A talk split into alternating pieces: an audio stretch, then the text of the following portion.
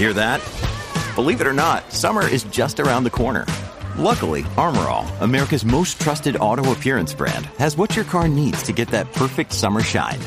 Plus, now through May 31st, we'll give you $5 for every 20 you spend on Armorall products. That means car wash pods, protectant, tire shine, you name it. Find out how to get your $5 rebate at armorall.com. Armorall, less work, more clean. Terms apply. At Evernorth Health Services, we believe costs shouldn't get in the way of life changing care, and we're doing everything in our power to make it possible. Behavioral health solutions that also keep your projections at their best? It's possible. Pharmacy benefits that benefit your bottom line? It's possible. Complex specialty care that cares about your ROI? It's possible. Because we're already doing it. All while saving businesses billions. That's Wonder made possible. Learn more at evernorth.com/wonder.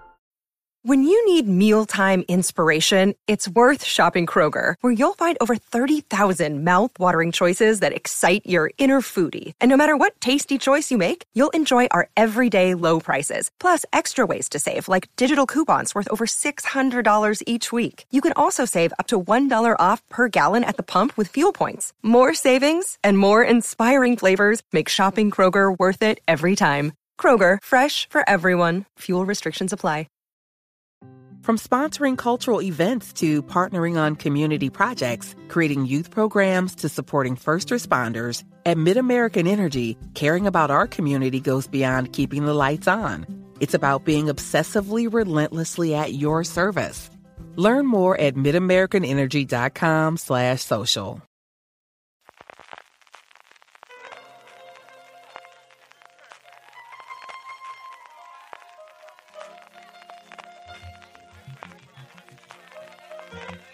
Estás escuchando Fuera de Series con CJ Navas. Pues no lo mismo que cuando estábamos hablando en Altea, pero es un verdadero placer ver allí en la sierra, en esa sierra que tanto me gusta a mí como la sierra madrileña, y yo aquí en mi despacho, pero bueno, saco a mis amigos aquí, que, que, aquellos que no estén viendo en vídeo pueden ver algunos de ellos, con Ángel Agudo, artista polifacético, que como yo siempre presento a Ángel, Ángel es escritor, es, mm, ha ejercido de periodista muchísimo tiempo, es guionista, es creador, y Ángel, ¿cómo llevas que lo que más se te conozco últimamente sea tu faceta de actor, tío? Así, veo, veo que empiezas por todo lo alto, ¿eh? Pues desde luego que sí, o sea, de hecho, si miras mi Twitter ya lo he aceptado y ya he puesto en descripción, salí con una botella de anís en Luis Melia. he aceptado que, que, es mi legado para la posteridad, salir en Luis Melia. Vamos a hablar de Luis Meli, especialmente de, de, de, ese guion que va a ser el tercer episodio. Tuvimos la oportunidad en Series Nostrum de tener un avance, más precisamente de ese episodio. Pero vamos a hablar un poquito de, de cómo llegas tú a, a, ese momento que siempre decíamos antes de papá quiero ser artista. ¿Cuándo ves tú que realmente a ti te interesa eh, escribir o, o más allá de eso de acercarte al mundo audiovisual, Ángel? Uf, es muy complicado de desgranar ahora después de tantísimos años. Eh, todo viene, como a mucha gente de mi generación, por Star Wars, ¿no? Uh -huh. O sea, yo de chaval era un loco absurdo de, de, Star Wars, me río de la gente que se pueda considerar friki ahora. O sea, friki era alquilar seis veces en beta, el Imperio contraataca, y llorar por tener una camiseta del halcón milenario cuando, porque una vez habías, te habías cruzado con un tipo en la Plaza Mayor que llevaba una, ¿sabes? Eh, todo, creo, es decir, la, la, pasión por contar historias y la afición nace de ahí, nace de Star Wars. Recuerdo además mucho el momento en el que empiezas a ver quiénes son los actores de Star Wars, empiezan a ver otras cosas que han hecho, entonces descubres que Mark Hamill sale en uno rojo de visión de choque, vas a ver uno rojo de visión de choque y dices, hey, me gusta este tipo, ¿quién es este tipo? Este tipo se llama Samuel Fuller y empiezas a ver las películas de Samuel Fuller, después te pasa con Carrie Fisher, uh, vas un poco como hilando todo, ¿no? Uh, bueno, recuerdo el momento en el que ves que el actor que hace de Darth Vader sale en la naranja mecánica y dices esto, ¿quién es Stanley Kubrick? Y entonces descubres la naranja mecánica, ¿no? A partir de ahí viene un poco todo y luego sí recuerdo que hubo como un segundo momento de, como de reconocimiento de me quiero dedicar a esto que fue ver los 400 golpes de Trifo. Esto queda muy pedante, pero es que es muy cierto que de vez en cuando los maestros franceses sirven para estas cosas también. ¿Crees sí, que no? además yo creo que es una cosa que a mí me define muy bien, ¿eh? entre Star Wars y la Nouvelle Vague. Uh -huh. Decía Fernando Méndez Leite en, en, la ECAM que yo era un cinéfilo multiusos y va un poco por ahí. Tú has de la de Camp, que es uno de los dos, yo creo, junto con la SCAC, desde los dos grandes nombres, desde luego conocidos en el mundillo y aquellos que estamos un poquito en la frontera, ¿no? En esta parte de fuera, o especialmente que somos de provincias, podemos conocer. ¿Qué supuso para ti el paso por la Camp? Uf, pues un cambio de vida y es una experiencia arrolladora. ¿eh? A mí me, me, dejó el cuerpo destrozado y la cabeza durante una serie de años. Yo, por ponerte un poco en situación, yo quería ir a la CAM por cualquier, uh -huh. de cualquier forma. ¿eh? Yo no quería estudiar ni siquiera una carrera. Yo quería terminar el COU e intentar en la CAM. Recuerdo que vi un programa en Telemadrid donde se contaba que había una escuela de cine en Madrid, estaban rodando. No, era el día siguiente a que hubiesen ganado un Goya Guerreros. Ajá es una película que se hizo entre estudiantes de la ECAM y tal. Y entonces al día siguiente Telemadrid fue a hacer un reportaje allí, supongo que sería en Madrid Directo o algo así. Entonces ahí descubrí que existía algo llamado Escuela de Cine de, la Comunidad de Madrid. Y bueno, pues de estas cosas también un poco familiares, ¿no? De, bueno, pues estudiantes una carrera y después te dedicas a esto. Entonces yo cuando, cuando entré en la ECAM llegaba con mucha ansia, era como, como haber llegado a, a Ítaca después de la, de la travesía, ¿no? Y bueno, pues fueron tres años de mi vida muy curiosos, tres años de mi vida que creo que no aproveché lo suficiente porque en esos años lo vives todo como un privilegio, es decir, estás como en un sitio extraño en el cual todo el mundo te da gorrazos y te da, lleva sitios y te presupone un talento que realmente no tienes, pero solo porque has conseguido el ingreso. Pero me llevo muy buenos recuerdos, muchísimos amigos, muchísima gente súper interesante que conocí y bueno, quizás no salimos en el mejor momento porque nos tocó, un, nos tocó vivir la crisis de lleno. Uh -huh. Entonces hubo gente que se colocó muy rápido y gente que tardó mucho tiempo en recogerse, pero bueno, es un, digo, toda, toda una experiencia y eso y conocer a, a, mucha gente de primera mano. Puedo decir que, que tuve clase con Rafael Azcona, que oye, ya son, solo por eso valió la pena los tres años. Y luego yo, yo, creo que se crea ese, esa otra parte de la universidad, ¿no? Yo como profesor o que al final yo creo incluso mm. también como alumnos tienes de la parte de la formación, que yo creo que en eso coincide contigo, que al final empiezas a valorar las cosas que te enseñaban mucho tiempo después o empiezas a acordarte de las cuatro cosas que te dicen algunos de los profesores y lo pones en práctica tiempo después. Pero esas relaciones que al final en todos los mundos, pero especialmente lo visual, yo creo que son absolutamente necesarias para levantar un proyecto en el que a pequeño que sea va a tener 40 o 50 personas siempre funcionando alrededor. Sí, claro, y sobre todo también lo que se crea en estos sitios como una especie de redes, de que conoces gente y tal. Yo puedo contar una, una anécdota muy curiosa que, que, nos une a ti y a mí de alguna forma, que es que yo en, en primero, yo estudiaba guion. En primero las clases eran como comunes, bueno, uh -huh. o, sea, o sea, teníamos como una parte común con las demás especialidades y, y la parte de especialidad. Y yo en, hice mucha amistad con un chico de producción que se llamaba Miguel Larraya. Uh, bueno, Miguel uh, estaba muy harto, pero él no quería haber entrado en producción. Lo, creo que lo odiaba un poco. Miguel, si, si alguna vez oyes esto y no lo odiabas, perdóname, pero mi sensación era que lo odiabas. Y entonces recuerdo que hablamos, aquí, hablamos durante el verano entre primero y segundo y me dijo, Miguel, no, yo ya no vuelvo a la ICAM, nos, nos volveremos a ver por ahí fuera, pero yo ya no vuelvo a la ICAM. Y dije, ah, qué guay, ¿por qué? Me dijo, no, porque es que he entrado a hacer una serie de guionista que se llama Suárez y Mariscal Caso Cerrado, ¿no? Bueno, pues Suárez y Mariscal Caso Cerrado, uno de los compañeros de Miguel Larraya era Borja Santagaya, gracias al cual luego nos hemos conocido tú y yo. Es decir, que bueno, que vas como conociendo gente que luego te pone en contacto con otros y es un mundo curioso. Yo recuerdo ese momento en que a Borja le digo, oye, que queremos lanzar la revista de Fuera de Serie, nos gustaría que el primer número fuese sobre historias para no dormir. ¿Quién conoces tú que domine el terror? Y me dijo, Ángel aquí el teléfono. Llámale. Y esa es la otra parte que yo creo que, que, que, que yo conocí primero de ti de Ángel, más que antes el, el guionista y Ángel el amigo, fue Ángel la persona que estaba en el mundo de las, de las entonces eh, existentes todavía, evidentemente una segunda o tercera generación de revistas, de lo que nosotros siempre hemos llamado género, el que dominaba el terror, pero también evidentemente ciencia ficción y al final la parte de misterio, investigación policíaca, normalmente siempre mezclado con esos elementos fantásticos o, o, esotéricos, a la que también te has dedicado mucho tiempo. Y quiero que hablemos un poquito de, de, esa otra parte que había también en los 80 y los 90 especialmente, ¿no? De, de ya no era la época de nueva dimensión, eh, sino que adorábamos y buscábamos en, los, en las ferias del libro usado los números antiguos de nueva dimensión, pero sí hubo un resurgimiento del papel que luego con Internet y luego podemos comentar al día de hoy cómo existen redes sociales, pero ese sí. momento del papel y de leer el nuevo número de tal revista, ¿Cómo, pasé, ¿Cómo fue el paso de yo leo las revistas a yo escribo en las revistas? Pues fue también, o sea, tiene que ver con esto. Mira, yo cuando te decía antes que hubo gente que nos colocamos como muy tarde al salir de la ICAM. Estábamos como en un momento muy poco complicado. La, creo que la única persona que se colocó inmediatamente fue Laura Sarmiento, que era compañera mía y es una tía inteligentísima y creo que se colocó en Isabel. Nada más terminar la ICAM estaba escribiendo capítulos de Isabel. Ah, cuando yo termino la ICAM, eh, tenemos un, nuestro tutor del último año es Manolo Maggi y él trabaja de alguna forma en la Academia de Cine, no recuerdo exactamente cómo. Y en la Academia de Cine había, una, periodista a la que quiere todo el mundo, es una histórica en español, que es Ana Ross, y Ana se quedaba embarazada, necesitaban un sustituto y tal. Bueno, la cosa es que a mí me cogieron. Yo estuve cerca de un año trabajando en la revista La Academia de Cine. No había, no había trabajado en prensa en mi vida. Y de hecho te puedo contar que un día me llegaron y me dijeron, oye Ángel, vas a hacer tu primera entrevista. Y yo, ah, sí, ¿quién es? Y me dijeron, Alfredo Landa, baja a la segunda planta. y entonces yo, ¿sabes? Que en mi vida había entrevistado a nadie y que era un chico tímido, bajé y dije, hola, señor Landas, me llamo Ángel Agudo, encantado, vengo a entrevistarle porque le dan el Goya de Honor. Y, entonces, cuando se me terminó la, el tiempo de estar en la academia, porque bueno, no dejaba de ser un trabajador temporal, eh, surgió justo Sci-Fi World. Y yo había escrito artículos sobre cine de terror español en la revista La Academia. Entonces, recuerdo comprar el primer número de Sci-Fi World, ver, buscar en la mancheta quién, quién, lleva, quién lleva esto, qué, qué es esto, qué, qué, cosa más guay, que vuelvo a ver revistas de, sobre cine de terror en España. Escribí al director, a Luis Rosales, y sorprendentemente, de las pocas veces que me ha pasado en la vida de que llamas a puerta fría a un sitio, Luis me llamó por teléfono. Y me dijo, pues he leído los artículos tuyos sobre cine español de terror, vamos a currar juntos. Y ahí empezó una época, bueno, maravillosa de mi vida, de años y años trabajando en, en Sci-Fi World, escribiendo un libro para ellos, coprodujeron un documental quizás sobre Paul Nasi. Bueno. Y junto con eso, la otra pasión tuya que es los videojuegos, tío. Sí, sí, de hecho yo de niño era un loco de los videojuegos. Una de las cosas de las que más me puedo arrepentir es de que cuando me empecé a dedicar a, esto del audiovisual y tal, cogí la mayoría de mis revistas de videojuegos y las tiré a la basura.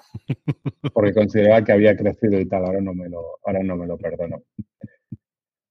Sí, sí, sí. De hecho, uno de los proyectos que tengo en mente para el futuro aúna las dos cosas. Espero que, que pueda salir en algún momento. Ese es otro de los cambios, y tú hablas antes de, que ser friki era mm, pelearse de esa forma, pero yo creo que sí, ese cambio generacional de ya no, no tenemos esa vergüenza, yo creo en nuestras generaciones o mis hijas o, la gente que viene después, esa parte de, de, cambiar y decir, no, todo lo que tuve del pasado lo vamos a quitar, yo creo que eso se ha perdido totalmente, Ángel.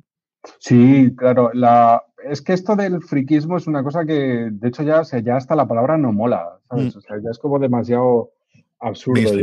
sí, exacto. Yo, fíjate, yo hace, un, hace unos años, en una, en una época de mi vida, escribí un, me propuse escribir un guion en inglés. Estas cosas locas que a veces nos dan, dices, voy a saltar Hollywood. Y escribí un guion en inglés, lo metí en esta cosa de la blacklist americana, y bueno, y estuve dando vueltas y no tuvo malas Y era un guion sobre un tipo fascinado por los videojuegos. Y el, pero el motor de la historia era que el tipo eh, se enamoraba de una chica a la que también le gustan los videojuegos y era como, nunca he conocido una mujer a la que le gustan los videojuegos. Esto a día de hoy no se entiende. Es decir, alguien lee ese guion y me dice, ¿por qué? ¿Por qué nunca he conocido a una chica que le gustan los videojuegos? Es como, pues porque obviamente esto es de otra época. O sea, cuando yo era niño, esto era mucho más raro. Esto era un coto absoluto de los chicos y además de los chicos a los que pegan en el colegio. Es decir, esto no es tan, no era tan popular como, como es hoy. Yo recuerdo eh, mucho más que la parte de videojuego, la mía era mucho más parte del cómic, que se hace todo mundo los juegos de rol, que es a lo que yo me dedicaba más. Y yo recuerdo cuando entraba una chica, es decir, tenía dos tipos de mujeres, ¿no? La mamá que iba a comprarle algo y que le habían dicho, especialmente alrededor de Navidades, tías, abuelas y madres que alguien le había dicho que comprase algo y entraba allí para comprar y preguntaban cosas raras. Y luego de cuando sacó una chica y aquello era un silencio absoluto y total en Ateneo que hombre, ahora el nuevo es grande, el otro era más pequeñito, de esto que ocurre. Y yo creo que ahí, y, y se le reconoce muy poquito, fue el manga. Fue el manga el que rompió absolutamente el género, el que empezó a hacer, especialmente librerías especializadas, el que entrasen mujeres a, hacerlo, de un género que no era tan cerrado porque en España no había esa tradición y que yo creo que es el punto en el, de entrada de muchísima esta gente que luego se ha aficionado a los videojuegos por la relación clarísima que tiene especialmente con Nintendo el manga con los videojuegos y a partir de ahí la realidad a día de hoy en el que ves, bueno, yo cada vez que voy a tenido, desde luego suelo haber más mujeres que hombres en la gran mayoría de los casos. Sí, sí, yo recuerdo mucho aquí en Madrid el día que Generación X, el Generación X grande del centro, puso a una chica de dependienta. Era como, la gente pasaba en plan de, ¿eh? Hay una chica detrás del mostrador. Sí, es verdad que o sea, hay un cambio generacional gordo. Y lo que dices del manga nunca me lo había planteado, pero posiblemente la culpa sea Sailor Moon y su pase a las ocho y media todos los días en Antena 3. Totalmente, totalmente. Mi generación está marcadísima por el anime. Es decir, nosotros recordamos Bola de Drag y digo Bola de Drag porque yo jamás podré decir Dragon Ball ni podré decir Bola de Dragón como decías en Madrid, porque para nosotros siempre era lo que llegaba en su momento de TV3 con el repetidor que había en la comunidad From sponsoring cultural events to partnering on community projects, creating youth programs to supporting first responders, at MidAmerican Energy, caring about our community goes beyond keeping the lights on. It's about being obsessively relentlessly at your service. Learn more at midamericanenergy.com slash social. Woodhouse Nissan offers a variety of SUVs and crossovers to fit your lifestyle. Whether you're looking for an SUV with high towing capability or a crossover with all-wheel drive, you can expect a variety of safety features, plenty of seating, ample cargo space, and innovative design to tackle virtually any adventure. Explore the Nissan lineup of SUVs and crossovers featuring Rogue, Rogue Sport, Kicks, Murano, Pathfinder, and Armada. Visit one of our two Nissan locations or shop online at woodhouse.com. de Bola de Drag que comentábamos al día siguiente y esas las series junto con la de Antena 3 de mediodía y las posiciones que hacía entonces Canal Plus cuando tenían la emisión en abierto, eso es lo que veíamos nuestra generación, que es lo que yo trato de decirle a mis hijas de, es que había que ver las series el día y la hora, es que no podía verla después, es que esto de pausas y tiras, no, esto no funcionaba, la tenías que ver en el día y la hora pero por otro lado, Ángel, también tenías esa parte de que todos veíamos lo mismo, que yo creo que es otra de las cosas que, quitando fenómenos puntuales que se hacen, el, saber que al día siguiente cuando ibas a jugar al colegio o en el instituto ibas a comentar la serie porque todo el mundo estaba viendo eso, también es algo que se ha perdido, aunque luego tienes los nichos pequeños en redes sociales, que es donde se mueve la cosa ahora. ¿no? Sí, o sea, probablemente el, primer Twitter que conocimos fue la cola del, de para entrar al cole. Yo recuerdo conversaciones en la, cola, en la cola diciendo, ¿viste ayer el capítulo del coche fantástico? Entonces lo desgranabas, ¿no? La, el fake este de un ovni aterrizando en Moscú que mm. hubo durante unos años, que Televisión Española se lo comió y lo emitió sobre como noticia, yo recuerdo eso al día siguiente en la cola del colegio hablando de que habían aterrizado extraterrestres en, en Moscú. Es decir, bueno, pues eso fue, ese fue nuestro primer Twitter. Sí, señor. Y esa época, y yo creo que aquí podemos hacer un poquito de, transición y, hablar, era, yo desde luego cuando al final hablamos de, cosa que unía a todos, era el 1, 2, 3, ¿no? Y recientemente tuvimos eh, el homenaje que hicimos en Series Nostrum a la figura de Chicho, y vino Alejandro Ibáñez, y luego, mm. y yo quería hablar que tú hablas de esa entrevista con Alfredo Landa, pero eh, yo la entrevista más reciente que te he visto a ti es esta que hiciste Alejandro Ibáñez, que por otro lado es un, poquito complicado de, plantear, que a mí me encantó. ¿Cómo te sientes tú a día de hoy entrevistando a la gente o hablando a la gente de su obra, Ángel? Bien, es como, bueno, supongo que es como otra forma de contar historias y supongo que yo, o sea, ser guionista es una cosa que ha cambiado mucho con el paso de los, de los años, ¿no? O sea, cuando yo era chaval o cuando yo empecé en esto, eh, tú eras guionista porque no estabas en primera línea, o sea, tú no querías tener tu nombre figurando en las cosas, tenías menos don de gentes y tal, eso ha cambiado radicalmente, pero da igual. Entonces, eh, supongo que entrevistar a gente es un poco eso, es como, bueno, me coloco ahí encima contigo, pero yo me quedo en el background, yo solo intento dirigir un poco hacia dónde estás, pero tú, tú, eres, la, tú eres la estrella y esto va de hablar de ti. Esa parte que comentabas tú de guionista, yo creo que podemos empezar a comentar esta parte. ¿Cómo se sale de escribir normalmente largos o normalmente proyectos en los que sabes que tienen muchísimo tiempo de gestación, en el que vamos a hacer muchísimos cambios y muchísimos retoques, a entrar en esa máquina absolutamente imparable esa locomotora que va hacia adelante, que es Amar es para siempre? ¿Cómo, cómo funciona ese cambio? El, Fordismo de hablar de Amar es para siempre. Es un, es un término que escribió Alberto Rey en, Fuera de Series y desde entonces se usa allí internamente a diario, ¿eh? el Fordismo. Eh, muy raro, pero muy raro. Es un proceso de reconversión extrañísimo. Las primeras veces, de hecho, ni siquiera te parece que estás, que estás escribiendo de verdad, porque es, yo lo llamo escribir en manada, ¿sabes? O sea, tú tienes que coger lo mejor de ti y diluirlo. Es eh, ponerte entre los engranajes, entre otros engranajes, amoldarte, estar atento a cosas a las que nunca habías estado atento, las cosas que a lo mejor que a ti te gustan de ti, de tu forma de trabajar, ni siquiera las puedes usar. Es bueno, es eso, o sea, es entrar en una cadera de montaje, situarte en un sitio y sobre todo no, no, perder el ritmo y no entorpecer a la gente que viene detrás. Saber que cualquier error que tú cometas, el siguiente lo puede cometer, lo puede cometer y esto se va agrandando mucho. Es, bueno, tiene una parte de estrés, pero tiene una parte muy, muy bonita, ¿eh? que es el, me recuerda un poco a cómo debía ser el mundo antiguamente para los guionistas. Esta cosa de, de Mank, de que de repente se juntan todos y van pitcheando una idea y cada uno dice la frase siguiente, igual es lo más parecido que puede haber eso a, una diaria. Tú entras ahí de la mano de Borja. ¿Cómo fue la relación cuando Borja te propone, Ángel, vente a hacer Amares para siempre, tú que siempre has dominado el género romántico y el género diario? pues curiosamente estaba aquí mismo, o sea, estaba, estaba en, en la sierra y me, y me, llamó un día por la mañana. Es, muy raro que Borja y yo hablemos por teléfono y menos por la mañana. Mm. Y entonces me, me contó que, que, se iba a hacer Biblia de una temporada y que, y que si yo me sumaría a ello. Y le dije que sí, como, como un loco. Uh, supongo que mi fichaje tuvo que ver con el hecho de que necesitaban alguien que se moviese muy bien en el mundo de la izquierda setentera. ¿sabes? Es decir, que íbamos a hacer una temporada con el trasfondo de unos abogados laboralistas que sufrieron un atentado de la ultraderecha y tal.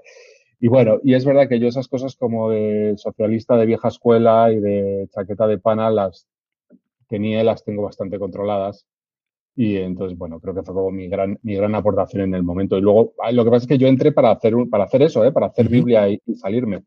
Y mientras estaba dentro haciendo Biblia hubo una reestructuración y me dijeron, ¿te quieres quedar? Y la verdad es que estaba fascinado con aquello, porque de repente era como una familia, ¿sabes? Era como, pues eso, o sea, yo me sentaba en una sala todas las mañanas con, pues con Diana Rojo, por ejemplo, entonces hablábamos de cosas, pegábamos posits en la pared, y yo que siempre he sido pues un lobo estepario de en mi casa, pum, pum, pum, pum, pum, estaba fascinado con, con aquello, era como un sueño hecho realidad. Y entonces, claro que me quedé y, bueno, llevo ya un par de años allí. ¿Y cómo es el trabajo de diario de, Ángel Agudo y semanal, ¿no? Porque al final ya no solamente el día, sino dependiendo del día de la semana, a partir de que existe esa Biblia y que luego, y luego hablaremos evidentemente de lo que nos ha pasado en el 2020 y las reestructuraciones que ha habido que tener con, con el COVID, pero ¿cómo es un día en un en la parte del guion de la producción de una serie diaria, porque al final lo tenéis hasta como si fuese la psicomana americana. Entonces, hoy escribimos, hoy hacemos la prueba, hoy tenemos este, hoy tenemos este formato. Sí, bueno, o sea, yo soy el coordinador de diálogos, o sea, yo es como existe una coordinadora de guion que es, que es Verónica Viñé y luego existen dos grupos, el grupo de escaleta y el grupo de diálogos. El grupo de escaleta lo, lo controla Bea Duque y yo controlo el grupo de diálogo. Bueno, más o menos mi tempus de, de, trabajar es que yo, digamos que yo empiezo los, yo empiezo los lunes, releo todos los guiones que se han enviado el, viernes anterior. Las dialogistas nos envían los guiones los viernes. Yo los lunes los recojo, empiezo a leer todo, ya voy tomando mis notas. A partir de ahí no empiezo a hacer mucho cambio. Entonces lo que hago es leerme qué va a venir después, refrescar cuáles son los guiones que me van a entregar esa semana y refrescar lo anterior para tener como, como el récord completo.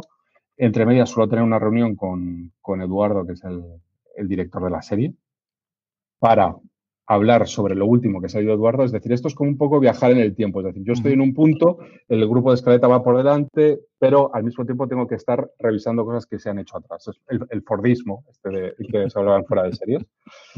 Y bueno, digamos que cuando ese proceso ha terminado, yo tengo que editar los seis guiones que han entregado las dialoguistas, ponerlos todo en récord, es decir, si un personaje habla de una forma en un guion, tiene que hablar de la misma siguiente, si un personaje hace una cosa, hay que recogerla en el siguiente, es decir, que se hace como un trabajo de puesta en continuidad de todo, de darle, de darle récord, y todo eso tiene que estar enviado a lo largo del fin de semana siguiente. A veces se termina un sábado al mediodía, a veces se termina un domingo. Porque el fin de semana trabajas sí o sí, pase lo que pase.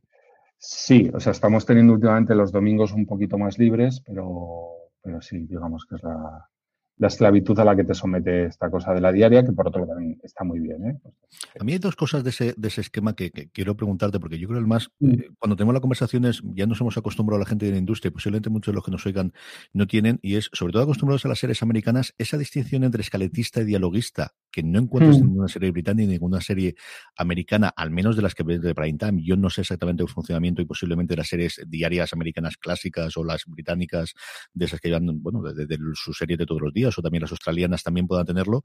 Mm. Esa es una realidad, o desde luego es muy dado en las series españolas, que existía también en las series de prime time, que eso al final es una cosa, por un lado hay la gente que establece las escenas, cómo van a ir y qué personajes van a aparecer, y otra es la que dicen lo que va a ocurrir en cada uno de esos momentos, ¿no, Ángel? Sí, exacto. Es como el, la escritura pasa por dos fases, al menos. O sea, realmente pasa por más. O sea, empieza en Biblia, luego hay como un desglose de bloques. Pero como dos fases principales tenemos eso. Tenemos escaleta, son, es grupo de gente que trabaja junta. Es decir, eh, cuando se podía ir al plato de Amar en tiempos de COVID, en tiempos pre-COVID, eh, los escaletistas iban todos juntos allí, tenían una reunión y luego se dividían en grupos y cada uno sacaba una trama. Eh, después, todas las tramas están divididas en capítulos. Esto va en el primero, en el segundo, en el tercero, en el cuarto, en el quinto y en el sexto. cada bloque son seis capítulos. Luego uno de los escaletistas cogía todo lo que iba en el primer capítulo, tanto su parte como la de los demás, y le tenía que dar forma. Es decir, pues contaba, ah, para el que nunca lo haya visto, lo contaba como si fuese un cuentecito. Es decir, el personaje sale esto, sale aquí, cuenta esto, no sé qué, secuencia dos, van a casa de fulano, hablan de aquello otro, tal.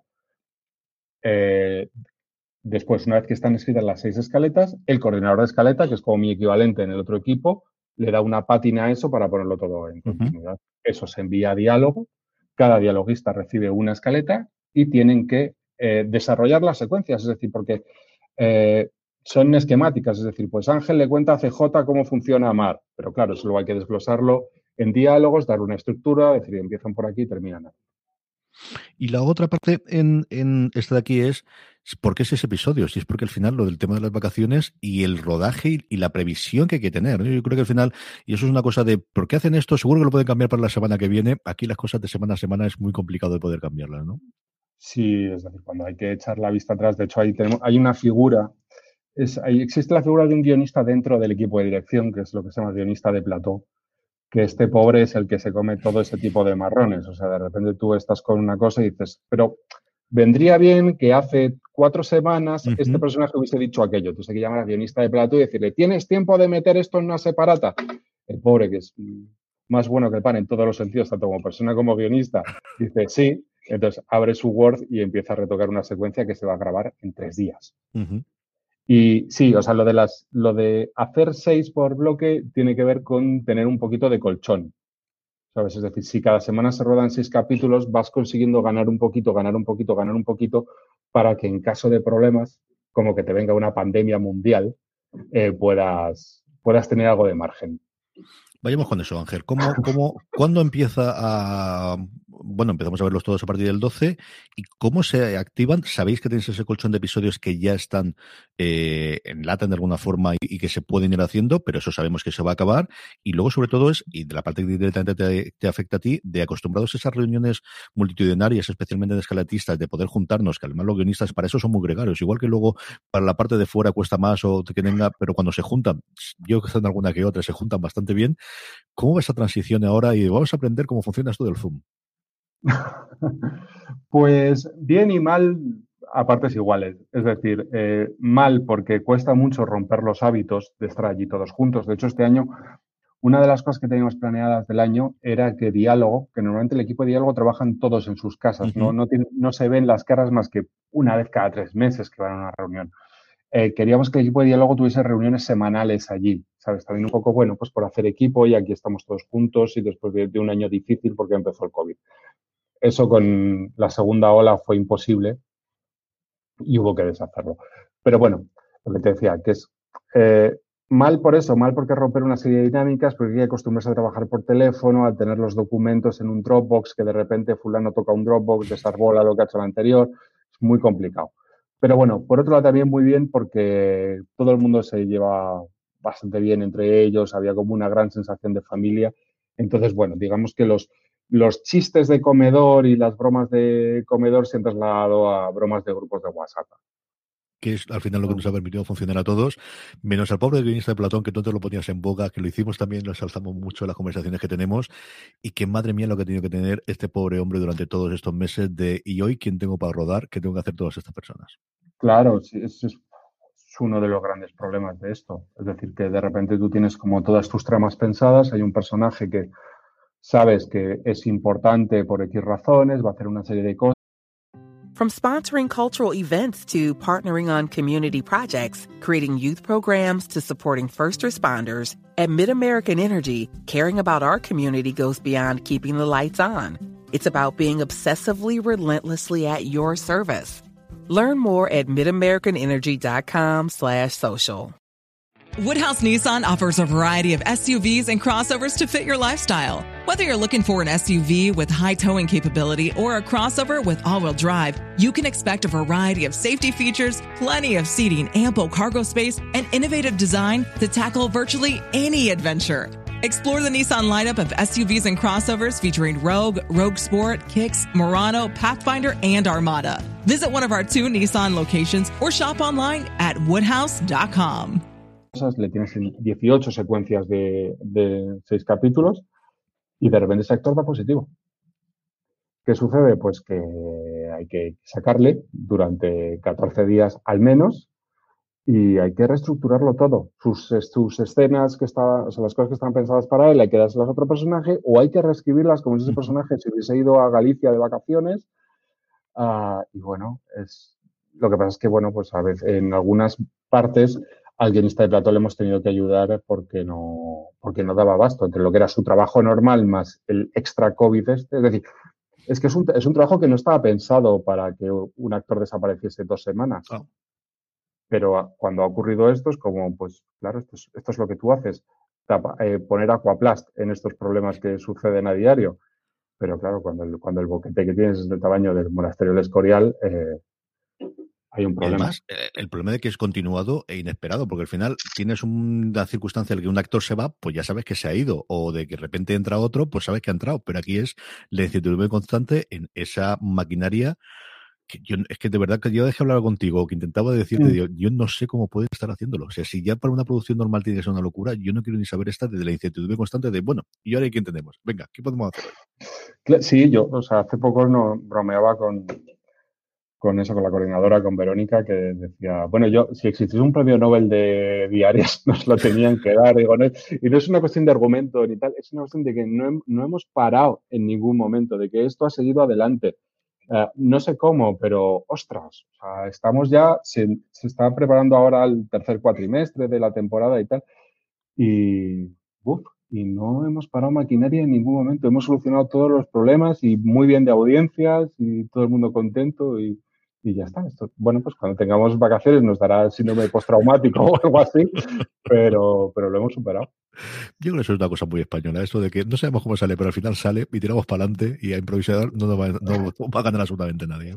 Sí, sí, sí, yo no sé, o sea, bueno, no sé cómo habrán solventado estas cosas de las diarias en otros países, pero aquí nosotros creo que creo que lo hemos hecho excelentemente bien. Hablemos un poquito de lo Emilia, querido. Hablemos, ya hemos hecho antes esta parte, pero ¿Tú te imaginas este fenómeno? Yo a ya se lo pregunto siempre, pero tú que estás en ese círculo alrededor de lo que tienes, ¿cuándo empiezas a ver de leche la que han liado estos dos? Pues, bueno, es que decir, a mí todavía me cuesta creerlo, ¿eh? O sea, las cosas que se han montado en torno a Emilia me parece fabuloso y... Pero, mira, cuando yo entré en Amar a hacer esta Biblia de la que hablábamos y tanto, eh, ya, ya existe un fandom brutal en, en Twitter con, con Luisita y Amelia, ¿no?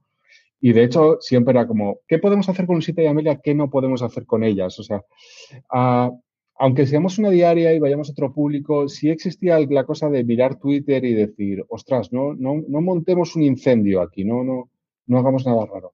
Y sí recuerdo que sobrevolaba de vez en cuando la idea de, habría que hacer una webserie con esto, ¿no? Es decir, pues si el público de esto está en Twitter, pues ¿por qué no? ¿Por qué no ir, frontalmente hacia ellos? Esa idea está sobrevolando. Creo que luego fueron los propios de, Antena los que, los que lo propusieron. Y bueno, Borja lo hizo. Borja había hecho la serie, la webserie aquella de. No me acuerdo cómo se llama, aquella de. construcción. Eso es, que estaba, que estaba fabulosa. Entonces, bueno, aquello me parece que fue como una semilla de, como una semilla de esto.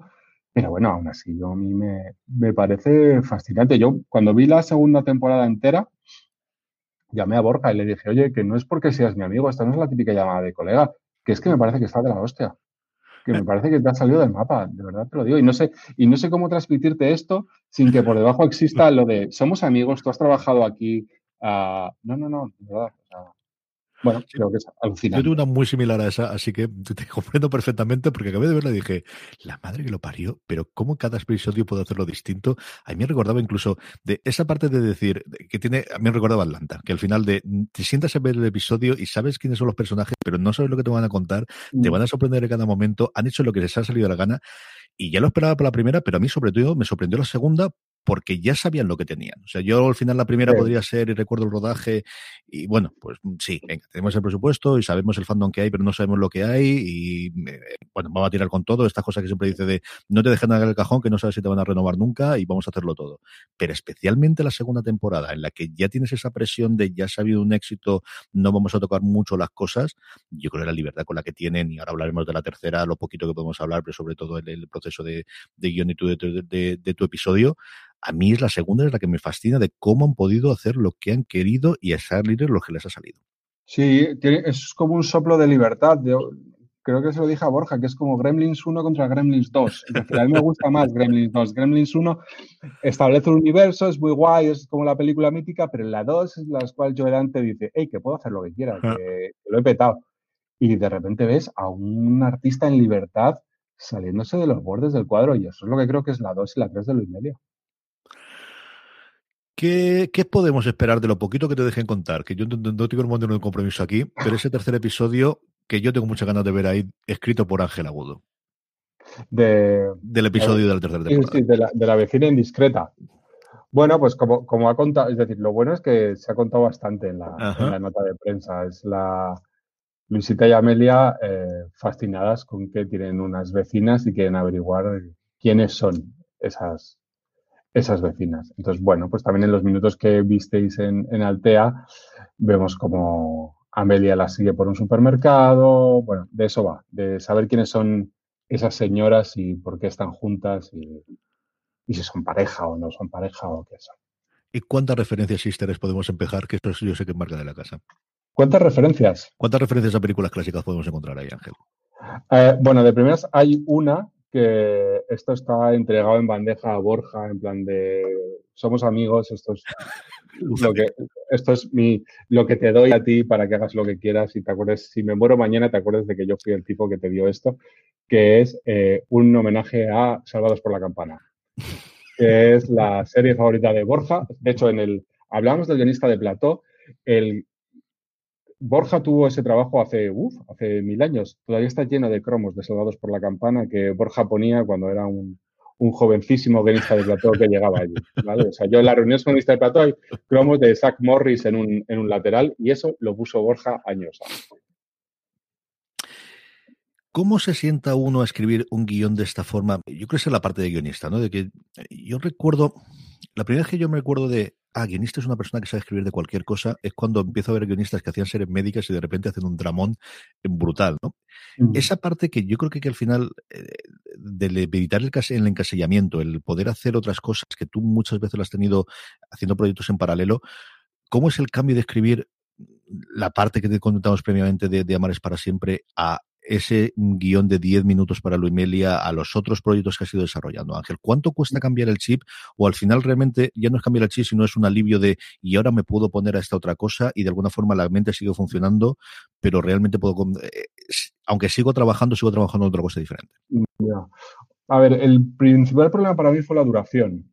Es decir, yo había trabajado en cosas cortas, hice una serie para Play Z y se llamaba El Punto Frío no salió demasiado bien, perdón si alguien lo vio.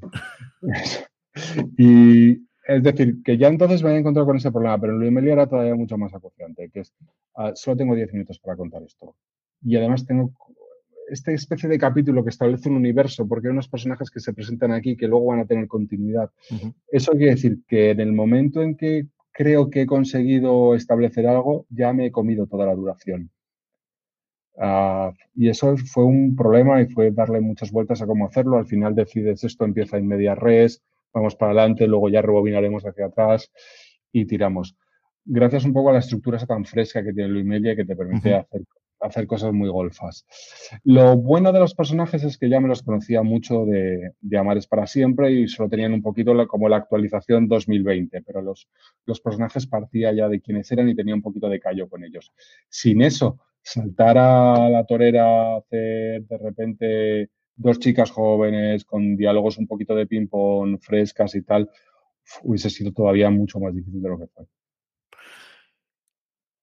Tienes has comentado la parte de guionista y la parte de, del eh, cómo ha cambiado ya no solamente la figura, sino la exposición pública. Yo creo que también todas las cosas que tienen es, y yo ahí siempre pongo desde luego que Olivares es de alguna forma el que coge ese nombre de showrunner que veníamos los últimos 10 años americanos y mm. salir.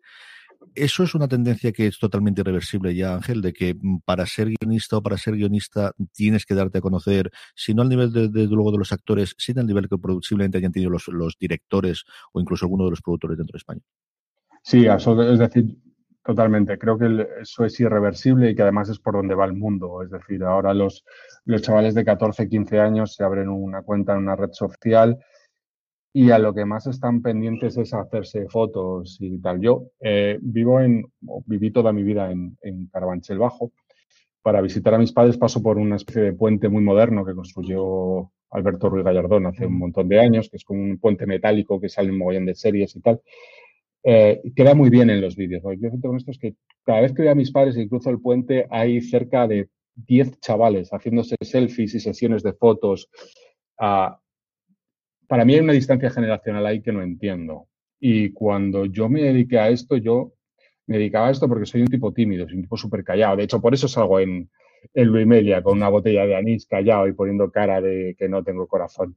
Porque eh, eso es como una parodia de lo que yo soy realmente. soy un tipo que se calla y que escribe y que le hablas y dice muchas gracias y sigue para adelante. Ah, a mí esto me pilla un poco a contrapelo, como supongo que le ha pillado mucha gente. Mm. Bueno, pues de repente el mundo ha girado y ya todo el mundo, hasta una figura tan gris como un, como un guionista, tiene una exposición mediática. Entonces, bueno, pues sí, creo que es irreversible y creo que es hacia dónde va el mundo, hacia el hecho de que cualquiera está situado en primera línea de fuego aunque no quiera. Y si es donde va la figura del, o donde va el mundo en la parte de, del guionista, ¿dónde va el mundo en materia audiovisual? Estamos viendo el final, desde luego, de las salas de cine, también del formato largo de película. Tú hablabas antes de Mank, que yo mira que veo pocas películas al año, pero esa la he visto y me ha encantado. El futuro totalmente de las plataformas. Los cines se reconvertirán en grandes parques de atracciones de Disney, como yo estoy totalmente convencido que ocurrirán dentro de, de uno o dos años. ¿Cómo ves que va la cosa de cara al 2021 si volvemos a una cierta normalidad, Ángel? Sí, bueno, yo creo que estamos como en la época pre-tiburón. Es decir, justo antes de tiburón las salas de cine habían caído, eh, Hollywood era una cosa un poco gris, que a lo que más se había dedicado era como hacer películas muy, muy adultas, muy de eh, Alan J. Pakula y este tipo de cosas, ¿no? Muy, muy, muy, como muy centradas en la política y habían perdido eh, la parte de barraca de feria que siempre tuvo el cine y eso se recupera con Tiburón, Indiana Jones, Star Wars, etc. Creo que estamos justo ahí. Creo que estamos en el final de una era. Creo que no es tan apocalíptica como muchas veces pensamos. Es decir, creo que las salas de cine van a reflotar. Seguramente no tantas como había y seguramente no en la forma en la que había, pero sí que creo que, por ejemplo, creo que ahora mismo hoy se estrena Wonder Woman, ¿no? Y creo que, y creo que Wonder Woman va a ser un, un éxito brutal en taquilla. ¿Por qué? Porque la gente tiene como ganas de ir a ver un super blockbuster y eso que llevamos como un año de sequía de películas de, superhéroes, ¿no? Resurgirán, las salas resurgirán. Eh, supongo que habrá los dos polos, perdona, que existirá como la sala para ver eh, Vengadores 8000, ¿no? El regreso del Capitán América. Y existirán las pequeñas salas de arte y ensayo que también están teniendo como están como volviendo a surgir, ¿no? Aquí en Madrid se ha abierto una, el Cine Embajadores, que se ha abierto en mitad de la pandemia y es una sala que se dedica, bueno, pues eso, a poner un cine europeo, de versión original, más cuidado y tal. Yo eso lo comparo muchísimo con las librerías y especialmente mm. en Madrid, más que en, provincias, ¿no? Pero al final tenemos una casa del libro, una FNAC, un corte inglés o un eh, eh, la central y luego lo que tenemos es una proliferación, especialmente cuando yo paseo o cuando paseaba y, por, por, choque por Malasaña, de pequeñas librerías muy especializadas que más allá de la compra puntual que tenga de alguien que va a comprar el último bestseller, lo que tiene son clientes habituales, lo que tiene son suscriptores y en eso yo creo que no se va a diferenciar tanto del streaming. Yo creo que ese, mm. sobre todo, el segundo género o ese segundo tipo de sala que tú comentas, vivirá de tener mil, mil quinientas personas de suscriptores habituales que vayan una o dos veces a la semana a ver ese tipo de, películas que solo pueden ver ahí en el que tengan un consumo, pues posiblemente de alcohol, posiblemente de otro tipo de alimentación, posiblemente una cosa de lujo, de gente que al final quiere la vivencia del cine, sea comunal o sea porque salen de casa o sea por la razón que sea, y que la tengan, que está dispuesto a gastarse ya no los 10 euros de la entrada, sino 30, 40 o 50 años de euros, porque tiene la sensación y tiene la experiencia, que tú lo sabes que conoces en Estados Unidos, que existe con Draft House, existe con otros que son tremendamente rentables, mucho más que las, las grandes eh, acumulaciones de, salas que ha habido en Estados Unidos o que también hemos tenido en España de los grandes grupos que al final necesitan eso del estreno de Marvel de todos los meses porque si no no pueden seguir adelante. Claro, sí, esto yo creo, o sea, hubo como una, un movimiento muy bonito a finales de los 90, los primeros 2000, en los cuales es como que las salas de arte y ensayo empezaron a coger un poco de poder.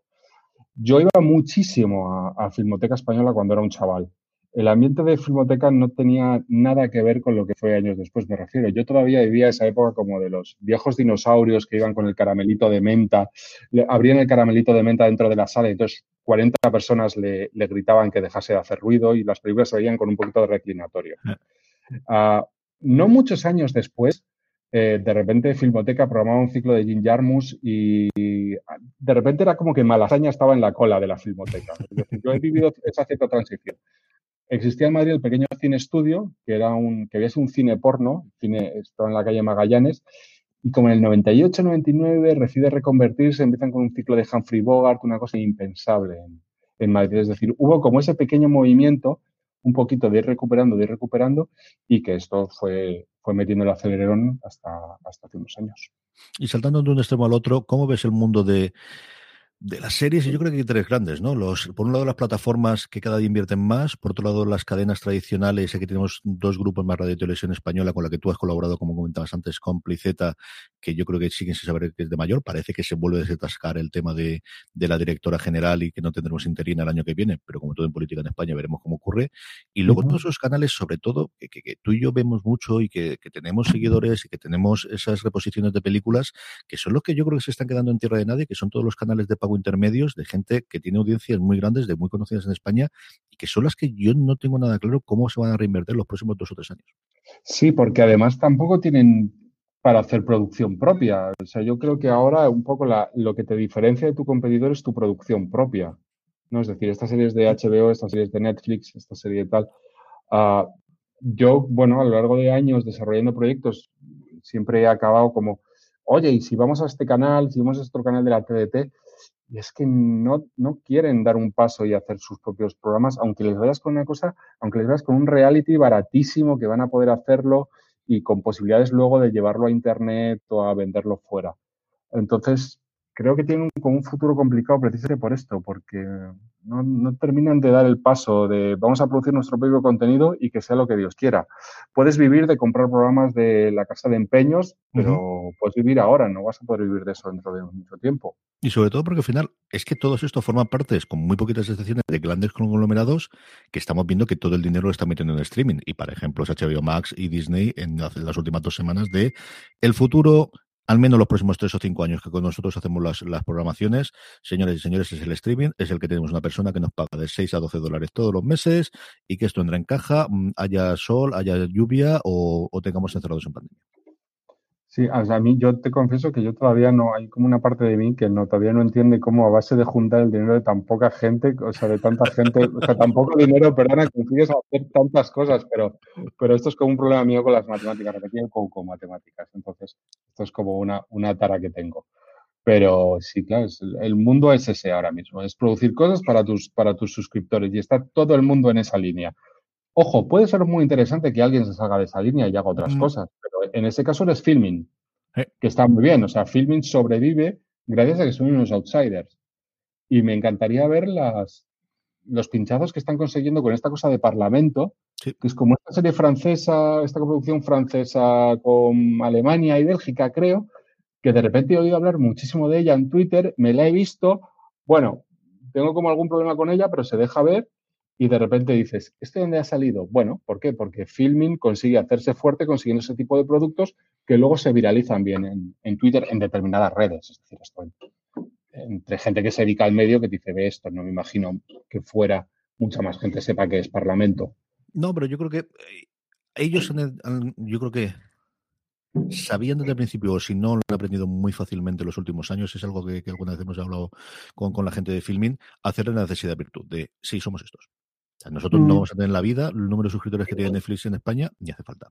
Realmente lo que tenemos es esto y posiblemente nuestra estrategia, y ahí están parte de los movimientos reales que han tenido que salir unos, entrar otros, sea para esto porque no podemos replicarlo en Portugal, podemos replicarlo en Francia, podemos replicarlo en Italia perfectamente, es el mismo tipo de género, porque vamos a tener un porcentaje, vamos a tener una cantidad de gente, no sé si serán 100.000 o serán 500.000, ellos tendrán las estimaciones, pero si conseguimos esta gente, que posiblemente antes de dar de baja la, suscripción de filming, igual que les va a costar mucho entrar o les va a costar más que, que hacer la suscripción de Disney Plus para ver de Mandalorian o de Netflix, para ver la nueva serie que todo el mundo está comentando, si entran, va a ser, mm, yo creo que tiene mucho menos salida de gente posterior, porque al final tienes las películas y tienes las series recientes, y creo que crean ese run run alrededor de, de, la gente la ve. O sea, hemos tenido dos o tres fenómenos, eh, suelen tener muy buen ojo comprando, dentro de lo que permite la, el presupuesto que tienen, pero tienen muy buen ojo. Ocurrió con esta serie francesa de La Caída, no recuerdo ahora el nombre original que tenía francés, de, de, imágenes en la pandemia, o de, ah, que fue otro fenómeno en nuestro microcosmos, ya, pero es que si esos microcosmos que se forman en Barcelona, se forman en Madrid, se forman en Sevilla, se forman en las grandes capitales y especialmente en las redes, te da para esa suscripción que entra todos los meses, es que es lo que necesitas para funcionar sabiendo cuál es tu lugar. Yo creo que al final esa mm. ¿Qué es lo que al final yo creo que muchas de esas intermedias que estaban vendiendo sus contenidos en Netflix he dicho, no, yo ahora monto mi de plataforma? Eso yo creo que va a haber un cambio en los próximos dos o tres años y decir, igual no salía más rentable vendérselo a Netflix. Igual esto de tener nosotros, nuestro suscriptor, no era más sencillo. Y, y, oye, ser proveedor de Mercadona es muy fastidiado. Porque sí, porque al final te ponen las estas y te las porquillas. Pero ¿sabes la ventaja? Que te pagan, tío.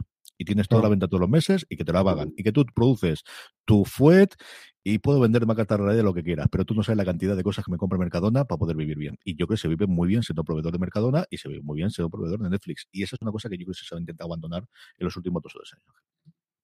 Sí, sí, o sea, yo creo que intentado surgir como mucha plataforma a rebufo pequeñita y creo que, bueno, terminarán, terminarán claudicando entre otras cosas porque tienen, porque intentan replicar un modelo de negocio que, al que no pueden aspirar, ¿no? Yo recuerdo hasta que, esto es una cosa que está como medio olvidada, pero Filmax, la distribuidora y en tiempos gran productora de cine de terror español, eh, intentó abrir su propia plataforma de VOD no tengo ni idea de lo que debió durar aquello, pero no ser cuestión de meses. De hecho, recuerdo que hasta se entraba a través de la web del ABC y no yo creo que ha habido un montón, muchos de los casos porque había alguna posibilidad de tener una subvención europea a través de media o alguna subvención del, del, del ministerio, cosas similares, que se han habido un montón de plataformas, bueno, está Flixolé, ¿no? Que al final, si haces el scroll hacia abajo, empiezas a ver loguitos de gente que ha pagado parte al menos del desarrollo. Ya, eso realmente es así, y la propia, vamos, Evox en podcast exactamente igual, y la propia Filming que hablábamos de ella, cuando escaleas hacia abajo, ves que parte al menos del desarrollo inicial fue pagado con fondos europeos para el, para el desarrollo de visual, y yo creo que eso es lo que ha permitido esas plataformas que han surgido y han caído muchísimas en los últimos años hasta, hasta la estandarización ahora. Mm. Ángel, antes de que nos despidamos, ¿qué cosas puedes contarme de los proyectos que estás haciendo y cuánto cambio vas a tener si sale alguna de estas cosas? Nada, o sea, yo mi, mi proyecto inmediato es eh, amar es para siempre y seguir. Eh, hay unas, trabajé hace un tiempo haciendo una adaptación al cine de unas novelas españolas muy, muy famosas bueno, parece ser que está, que está en marcha con una plataforma de estas de, las que hablábamos. Entonces, bueno, espero que haya noticias sobre esto en, los próximos meses. Y ya está. Es decir, que, bueno, pues intentar sobrevivir un poco en, la tormenta esta del COVID que está arrasando el, negocio y la industria. Y ya está. Y terminar esta temporada de Amares para siempre sin que tengamos ningún disgusto. Y ya creo que hasta ahora se ya está bien. Y eso sí, eh, volver a salir con una botella de anís alguna vez. es fundamental. Por último, Ángel, como siempre me despido. ¿Qué estás viendo, querido? ¿Qué podemos recomendar a la gente que vea? No, no tengo casi tiempo para ver, o sea, estoy viendo 30 monedas como todo el mundo y me tiene fascinado y loco. Creo que la única recomendación así que puedo hacer saliendo un poco del mainstream es esta cosa de parlamento de la que hablábamos antes. Creo que empieza regulín, pero a mitad de temporada se pone bastante interesante y va cogiendo como un tono loquísimo. Es como un intento de hacer de Office en el Parlamento Europeo. Y bueno, eh, funciona, funciona. No sé si crea euroescépticos o amantes de la Unión Europea. Creo, creo que más lo segundo. O sea, tiene como esa especie de rebaba de humor francés de vamos a criticar esto, pero realmente para decir que esto es lo mejor del mundo. y bueno, los ingleses no quedan muy bien con el Brexit. Tampoco, tampoco los españoles, que somos la, subtrama de toda la temporada. La Eso no lo sabía. sí, la pesca en España y el, y el, procés catalán.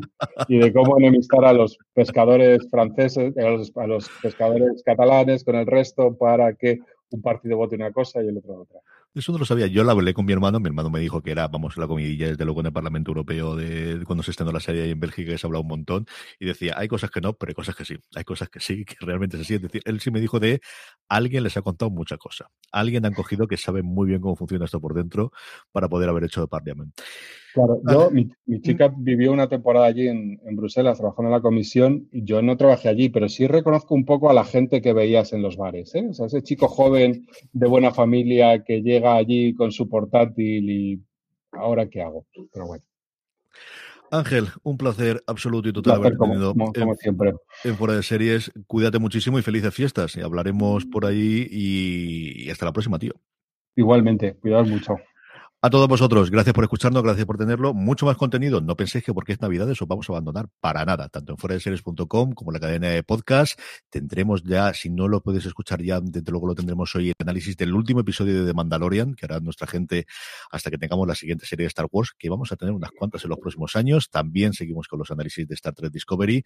Más contenido, como os digo, en redes sociales. Gracias por escucharnos y tened muchísimo cuidado y fuera.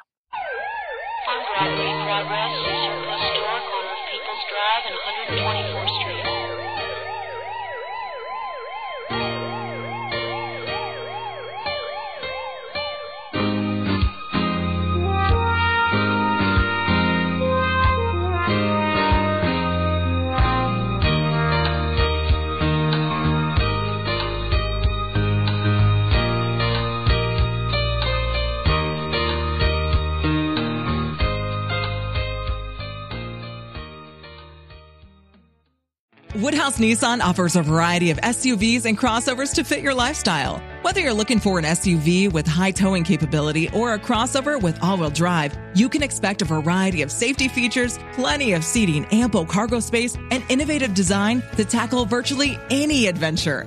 Explore the Nissan lineup of SUVs and crossovers featuring Rogue, Rogue Sport, Kicks, Murano, Pathfinder, and Armada. Visit one of our two Nissan locations or shop online at woodhouse.com.